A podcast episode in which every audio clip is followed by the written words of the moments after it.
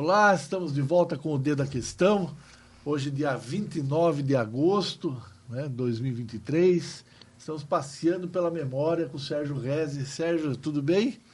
Graçaz a Deus. Tudo Bom, paz? saúde em ordem, tudo em paz. É isso. Né? Vivendo. É isso. É, eu, eu, Vivendo. O mais importante é isso. Gente... Observando, não é? que quando você, vamos dizer, atinge uma idade elevada, né?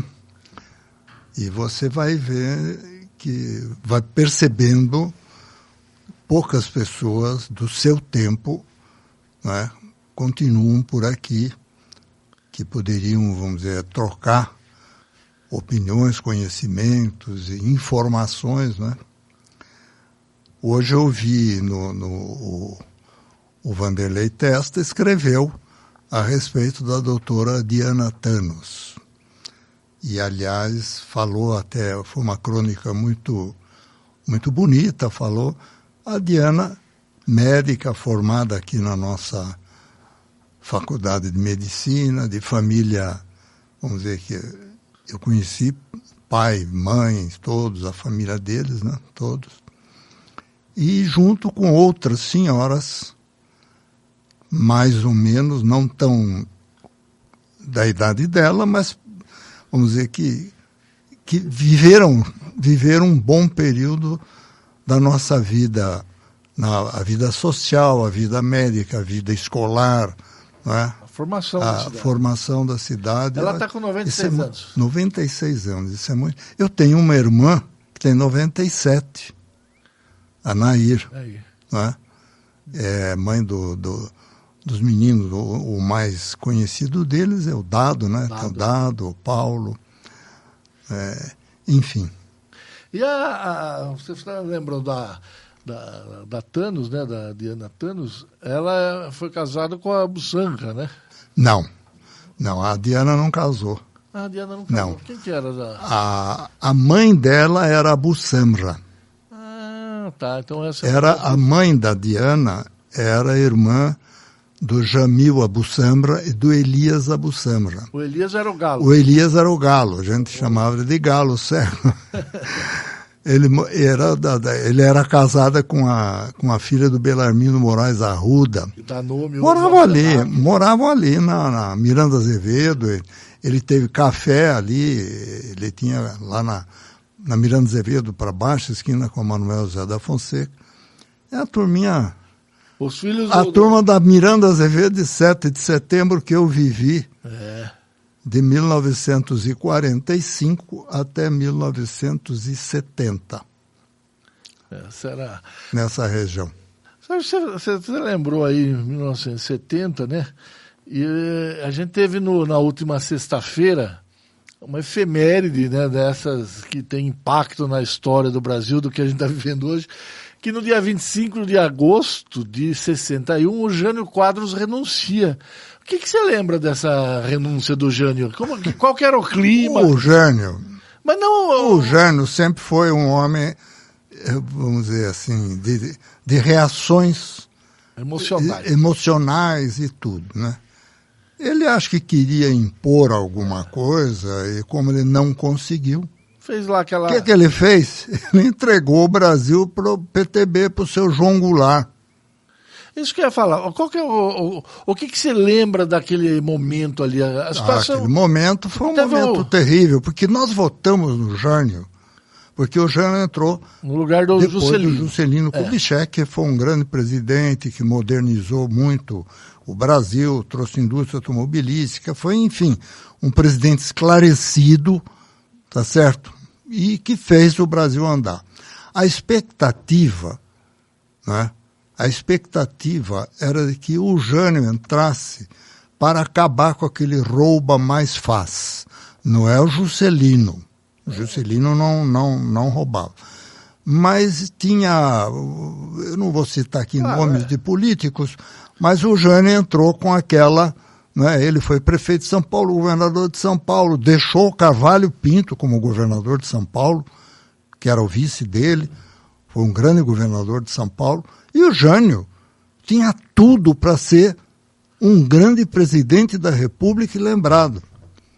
Só que ele tinha o vice-presidente dele, que era o João Goulart, Ele não pensou em renunciar e deixar o João Goulart como presidente da República, que deu no que deu, acabou dando na, uh, vamos dizer, no regime Militar de 64. É, a origem entende? de tudo é, porque o Jango, o Jango, em que pese ser fazendeiro, em que pese ser, como é que é, é não ser do da, trabalho, da classe, da classe trabalhadora, tudo, mas ele era populista. Então ele queria, ele queria como Getúlio Vargas, ele queria aparecer como líder, né? Da classe trabalhadora. O Jânio entregou o país para o João Goulart, que acabou sendo deposto pelo regime militar. Mas, mas é, isso aí é, é da história, né? Mas o que eu queria ver se você lembra é como que foi o. Olha, não temos mais presidente. Você estava lá no ambiente de trabalho, quer dizer, ali naquele momento ainda a gente não tinha Tava como, tinha a Rede Globo já, que era. É, naquele tempo. Não, não, a, era jornal. A, a TV não tinha grande. Que tinha grande influência. Era o rádio. Como televisão. Não, a, a TV Tupi. TV Essa Tupi. era. Tinha naquela já. época era que tinha grande audiência. Dizer, audiência, grande dimensão jornalística, vamos chamar assim. Os jornais é aqueles que nós conhecemos, né? Aqui é o Globo, Estado de São Paulo, Folha de São Paulo, é, e, era Cruzeiro, Diário. Tinha o Carlos Lacerda, com a tribuna de imprensa, que, uh, vamos dizer, era um grande uh, líder antagonista tanto da classe, Getúlio, né? antagonista do, do Jango, do Getúlio e de muita gente aí. Era um bom, era um bom político, um homem sério, foi governador da Guanabara, do, do estado do Rio de Janeiro, é. que era Rio de Janeiro, e o estado da Guanabara. Virou Guanabara. Fizeram a cidade do Rio de Janeiro com o estado da Guanabara. É. Enfim. E era a capital da República. Pois é, mas o Brasil perdeu uma grande oportunidade.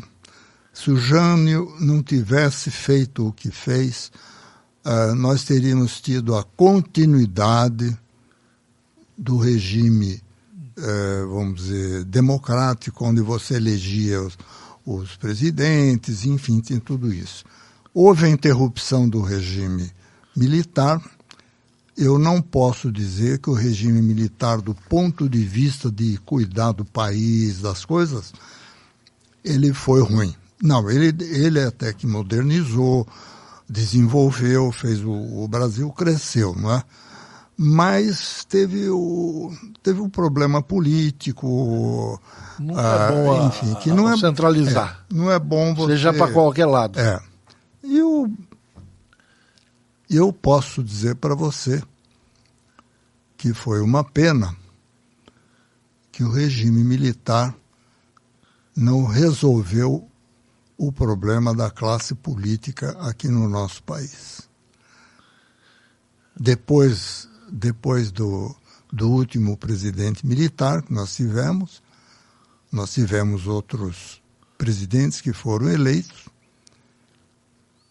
mas não, não, não, não podemos dizer que foram grandes revelações políticas e administrativas. Mas o, o, o, político, Sérgio, ele não é a cara do, do cidadão? é. é, não é bom a gente falar nisso, porque você acaba vendo o que é a nossa educação a nossa civilidade. Anda, pega o seu carro, dá uma volta pelas ruas e você veja o nosso trânsito. O que, que é a forma como as pessoas dirigem, como fazem, como isso, como aquilo. Uma das coisas que eu me lembro, quando eu, logo que eu tirei a minha carteira de Sorocaba, o trânsito, não é o trânsito, a gente fala do trânsito, são as pessoas é que fazem o trânsito ser ruim como ele é. Nós tínhamos um trânsito organizado, um por que, que ele era organizado? Porque tinha polícia na rua? Não, não era por isso. Porque o povo tinha uma, vamos dizer, uma dimensão de educação muito maior do que tem hoje. Hoje é cada um por si e Deus por todos. Infelizmente, você vê isso. Você vai, por exemplo, nos bairros uh, chamados da elite sorocabana, né? como é que é aquele, aquela região do Campolim. Vai ver o que, que é aquilo à noite. Vai ver como é que os bares, as coisas, uh, enfim, é isso aí. Você vai dizer o quê? É educação. É, é educação, é o povo. A forma como. É a, é a. Como as pessoas enxergam né, a forma de conviver. E a, você acha que essa, isso que a gente vive hoje, né, ela não é consequência de todo esse período que a gente está falando? Quer dizer, essas mudanças, essa coisa, as pessoas vão ficando no meio do caminho. Olha, como é que forma a educação de um povo? Você vai falar para mim que é a escola, né? Muito bem, é a escola. Eu estudei no ginásio do Estado, eu me lembro naquela época, ah, o Estadão, né? Era rigoroso, as escolas eram rigorosas. Entende? Eram, elas davam. Não é educação do bom dia, boa tarde, é, elas davam ao, o ensino da civilidade. As escolas a gente respeitava os professores, tinha que respeitar, tinha, havia disciplina. Entende? Depois, o que eu estou falando é agora, né? agora de 30, 40 anos para cá, né? desse regime. Você vai perguntar para mim, ah, mas o que foi, o que não foi? A gente vem acompanhando isso e vê esse relaxamento educacional. Onde começou isso? Isso começa na casa das pessoas. Quem educa os filhos não é a escola, quem educa os filhos são os pais. E, enfim. Por que, que aconteceu isso? Eu não sou. É, eu é... não sou, um, como é diz, um, uma pessoa preparada para responder isso é, em profundidade. Quer dizer, essa tá, tem lá né, quem pesquisa, se dedica a estudar, mas a sua autoridade é ter vivido, né? E é isso que a gente está aqui na, nessa conversa, né? Ter vivido essas várias etapas, né? Você é, é, se considera otimista, seja? Olha, não é um problema de ser otimista. A gente tem que ser realista. Só ter otimismo não resolve as coisas que, que eu entendo? Eu faço aquilo que eu entendo como necessário eu fazer. Eu procuro passar para filhos, para netos, para, para as pessoas que trabalham comigo, uh, vamos dizer, aquilo que eu entendo como uma forma civilizada de viver, educar. Né? Uh, dentro das nossas empresas, a gente tem uma forma de deixar isso muito nítido, muito claro. Né? Não sou só eu, muita gente em Sorocaba que eu conheço, né, as pessoas também têm esse tipo de raciocínio. Só que você não alcança. Quanta gente que vem de fora de Sorocaba que vem para morar aqui, que vem para viver. Sorocaba, no tempo em que a gente tinha 100 mil habitantes, 120 mil habitantes. Sorocaba hoje tem 700 mil habitantes. É. Dos 700 mil, quantos são aqueles que nasceram e cresceram aqui e quantos vieram de fora? O censo diz que em 10 anos 250 mil vieram para cá. Né? Gente, são pessoas que vêm procurar uh, é normal, né? trabalho, né? uma qualidade. É normal. Eu também não tenho assim, uh, vamos dizer, eu não vejo com pessimismo que a gente fique cada dia. Não, não, não vejo. Eu acho, eu acho que a tendência é a gente ir superando essas, eh, vamos dizer, dificuldades de, de aprendizado, aprendizado que eu digo de, de educação, de convivência, de cidadania. Não é? Eu não, claro que não, não vivi o período, mas outro período eu vivi. A gente teve até os anos 70, vamos dizer assim, uma, eu sinto um clima de otimismo que parava entre as pessoas. Depois isso vai minando na década de 90, com aquela hiperinflação, a cidade como ficou feia, era buraco para todo lado. Aí vem aquela. A MR, como que era? O, o, o RV, né? Até chegar ao real. Olha, você falou da inflação. O Brasil, desde Fernando Henrique Cardoso para cá, isso foi dos anos 94, 90, 98. por aí, 90, vamos dizer, controlou a inflação e criou, é. criou uma, uma forma de viver não inflacionária. Então, o brasileiro aprendeu a olhar o custo de vida, a olhar né, como a, o preço das coisas, tudo mais. Isso eu acho que nós tivemos de muito bom, eu acho que é um processo que não volta mais. O povo brasileiro hoje não aceita mais a volta da inflação, porque quem viveu isso lá atrás sabe o que, que é. eu me lembro, o preço do automóvel alterava todo mês. Entende? E hoje não é mais assim. O alimento sobe, sobe, desce, o alimento porque por exemplo, tá dentro de uma faixa. Ali. Houve uma crise do, do tomate.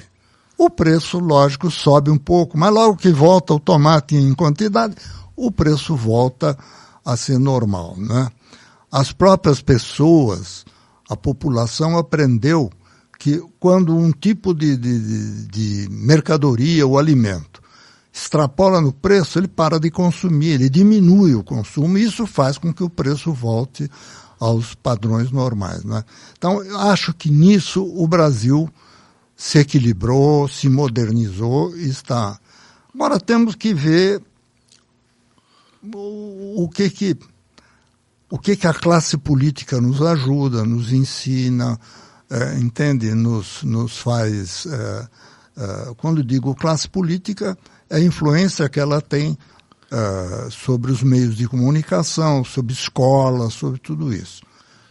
A gente vê também que as escolas estão muito bem colocadas, a gente, enfim, eu tenho expectativas positivas a respeito do, do, do, Brasil, do nosso futuro. Não vai ser um Estados Unidos, uma Alemanha, não é? Mas eu acredito que é melhor o Brasil do que muitos países que a gente não vamos citar nomes aqui, mas muitos países que a gente conhece. Você eh, né, eh, mantém a, a sua empresa e tal, mas mantém também as relações, né? com aquilo que acontece no âmbito nacional, vamos dizer assim. Você teve agora na abertura da, do encontro da FENABRAVE, você, qual que é a expectativa, qual que é o cenário, Sérgio? Que... Olha, o cenário político, nós vamos ter continuidade do governo, o governo foi eleito. Então há democracia. Deverá haver eleições para presidente daqui a algum tempo, eleição para governador já aconteceu. Enfim, você vê que o Brasil tem uma normalidade política e uma normalidade democrática. Prefeitos, né? uh, são eleitos, enfim. Uh, isso eu acho que é uma coisa que não muda mais aqui no nosso país. Tá? Então você tem essa normalidade democrática. Né? O que o Brasil precisa um pouco mais é que haja um pouquinho mais de consciência patriótica. Sabe? Aquilo que diz assim, o que não é bom para mim, eu não quero que seja bom para o meu vizinho, para o meu. Entende? Eu acho que a gente tem que ter. Uh, procurar ter um padrão de comportamento que seja civilizado. Isso você uh, tem que ver na escola, tem que ver para cá, tem que ver para lá. Tá certo? Aí, algumas coisas, por exemplo, você vai Vamos falar do nosso bairro, o chamado Campolim. Ah, Campolim, a elite sorocabana mora no Campolim. Vai ver o barulho que é aquilo à noite. Bares e para lá e para cá, gente agitando tal. Você vai dizer assim, mas são as pessoas? Tá, é lógico que são as pessoas. Mas quem que autoriza a abertura indiscriminada de bares de estabelecimentos em áreas chamadas de residencial. O bairro do Campolim, eu me lembro quando ele foi ao Júlio Júlio que fez aquilo tudo, né? Aquela, eu me lembro quando era uma, era uma fazenda de propriedade da família Campolim, é. seu Aquiles Campolim. Já falei sobre isso aqui. Aquilo ali foi um bairro criado, o Júlio Júlio, na época, a empresa Júlio Júlio criou uniresidencial familiar exclusivo. Significa que você só pode ter lá residência aonde mora uma família, unifamiliar. Você não pode ter prédios. Vai ver o que tem de prédio. Esse jeitinho. Agora, quem que autoriza a construção? É a prefeitura. Entende? É a prefeitura. Esses dias na Câmara Municipal teve um baita de um pega lá, inclusive alguns vereadores até falaram bobagem lá, criticando a minha postura, uh, porque eu me manifestei claramente, as pessoas né, ali do, do, do nosso bairro, atrás, João Wagner veio, são contra a construção, estão querendo fazer prédios em área residencial. Entende? Então esse, esse é o problema. Ah, e e a prefeitura parece que autorizou. Esse é o problema. Entende? Não tem respeito à lei. É uma... Dependendo de quem está construindo, né? As coisas são aceitas, né? Essa é uma, uma, realidade é, que Aquele gente... bairro ali é o Jardim Palhato. Ali não pode construir prédio, não. A, a lei o plano diretor, é claro, agora querem até mudar o plano diretor. Parece que vão. O que, que querem fazer no novo? Querem mudar o novo plano diretor para quê? Para piorar a situação? O plano diretor, pelo menos, criou regras que, como eu estou acabando de mencionar, não são respeitadas no plano diretor atual. É, é essa que, que a, a, origem das confusões, que estavam falando de um bairro, estavam falando de uma cidade, isso vai para o estado, vai para o país. É aquilo que eu falei. O Brasil está tá bem, tudo. A gente não pode também claro. ficar, ah, vamos dizer, encontrando só pontos, pontos críticos, né? O país está crescendo, você vê, temos uma a população está estudando, tá? Você vê hoje é, mais oferta de emprego. É, tudo bem, tem emprego, enfim, tá tudo. Mas alguma, existem algumas falhas que a gente pode chamar que são próprias do comportamento de pessoas. Se pessoas sabem que não pode construir um prédio naquela área e elas vão, pedem, eh, vão na prefeitura, sei lá por quê, cargas d'água elas conseguem, são pessoas que estão fazendo isso. E não é um idiota qualquer. São pessoas que têm poder, poder econômico, conhecimento, formação. Então, isso é um, isso é um ponto que eu posso chamar de negativo, né? Que eu acho que as pessoas deviam se respeitar, a si próprias deviam respeitar a, o que vive no entorno delas também, né? É, essa é uma, uma peculiaridade daquilo que a gente chama de jeitinho, né? Que não tem em outros lugares, né? Você falou de Estados Unidos e Alemanha, os Estados Unidos ainda tem lá seus jeitinhos, né? A Alemanha Olha, me parece... Eu já contei para aqui, eu, eu vou muito à Alemanha, eu tenho inclusive amigos lá, tudo, compadres, e eu fui atravessar uma rua. A rua estava vazia, não tinha carros passando. Eu olhei, o sinal de pedestre estava vermelho. E vi um casal parado, esperando abrir o sinal. Eu pensei cá comigo, como é burro esse alemão, está aberto, a rua está livre, atravessa. Eu pensei como brasileiro. O alemão não atravessa. Eles esperaram, aí eu fiquei envergonhado, né? de, de, Fazendo... de, fazer, de eu atravessar. Eu parei e fiquei esperando a hora que deu verde, eles atravessaram e eu atravessei. Não tinha carro, não tinha nada na rua. Então, isso é uma coisa que é natural é. De, de algum país, de país, essas coisas. Você sabe que você contou essa história, eu lembrei uma que eu vivenciei na Holanda, eu morava lá, e era à noite, tinha um semáforo assim também, e um punk. Punk é cabelo espetado, argola para todo lado, tatuagem. Alguém que está contestando o sistema, vamos dizer assim. Ele parado no semáforo, mas como? E ele esperou, não tinha carro, não tinha nada. Ele esperou. Pois é, mas aí é que está. Ele, como punk, ele contraria um sistema de, de se vestir, de, se, de comportamento mas, aqui... é, físico mas a, a, individual. A, o individual. A rua é coletiva. Aí ele respeita. Tem que respeitar. Entendeu? Essa é, é, você sabe que a, quando eu voltei para morar aqui, as pessoas, vê lá o que, tem de diferente, eu conto essa história. O que tem de diferente é o individual é individual, o coletivo é coletivo. E... Olha, é, eu. É, nenhum país do mundo a motocicleta anda entre os carros. Por um motivo muito simples.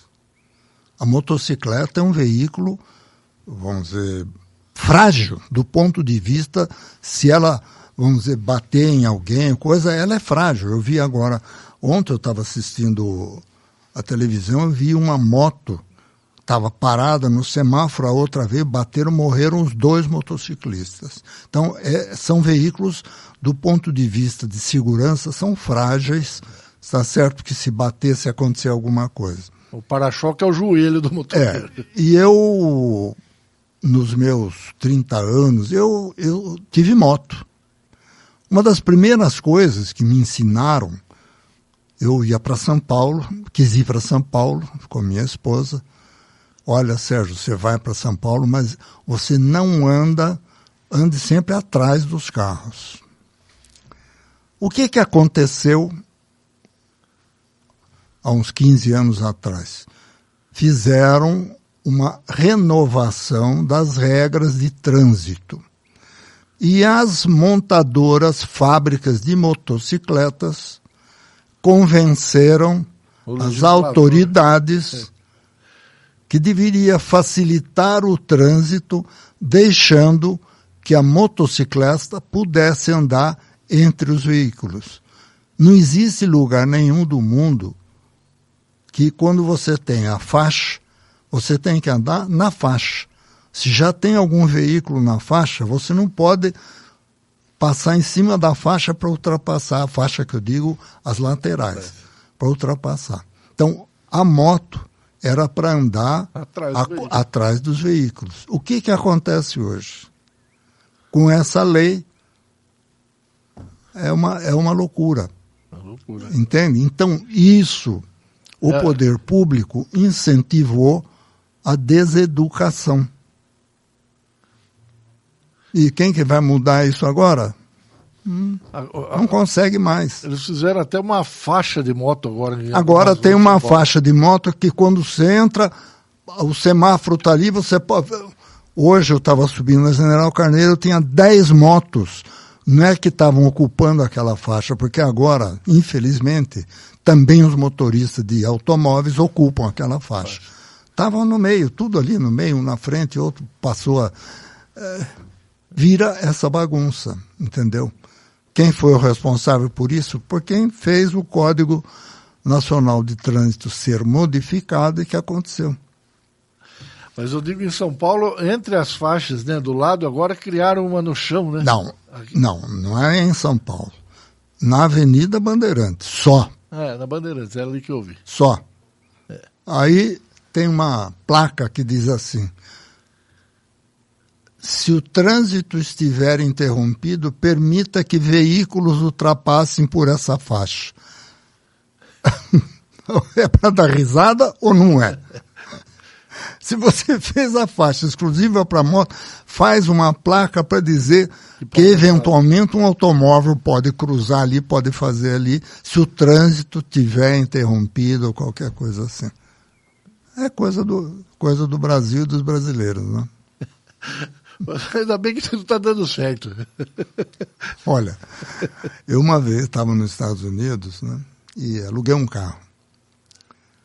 E eu, numa avenida em Miami, avenida larga, tinha ninguém na avenida.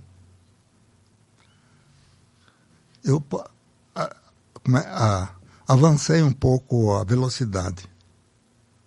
Um pouco, não foi muita coisa. Até eu estava, o Amedeu Franchuli, nós tínhamos viajado juntos, né? Logo mais à frente, um motociclista fardado, policial. Mandou encostar. Mandou encostar. Você está acima da velocidade.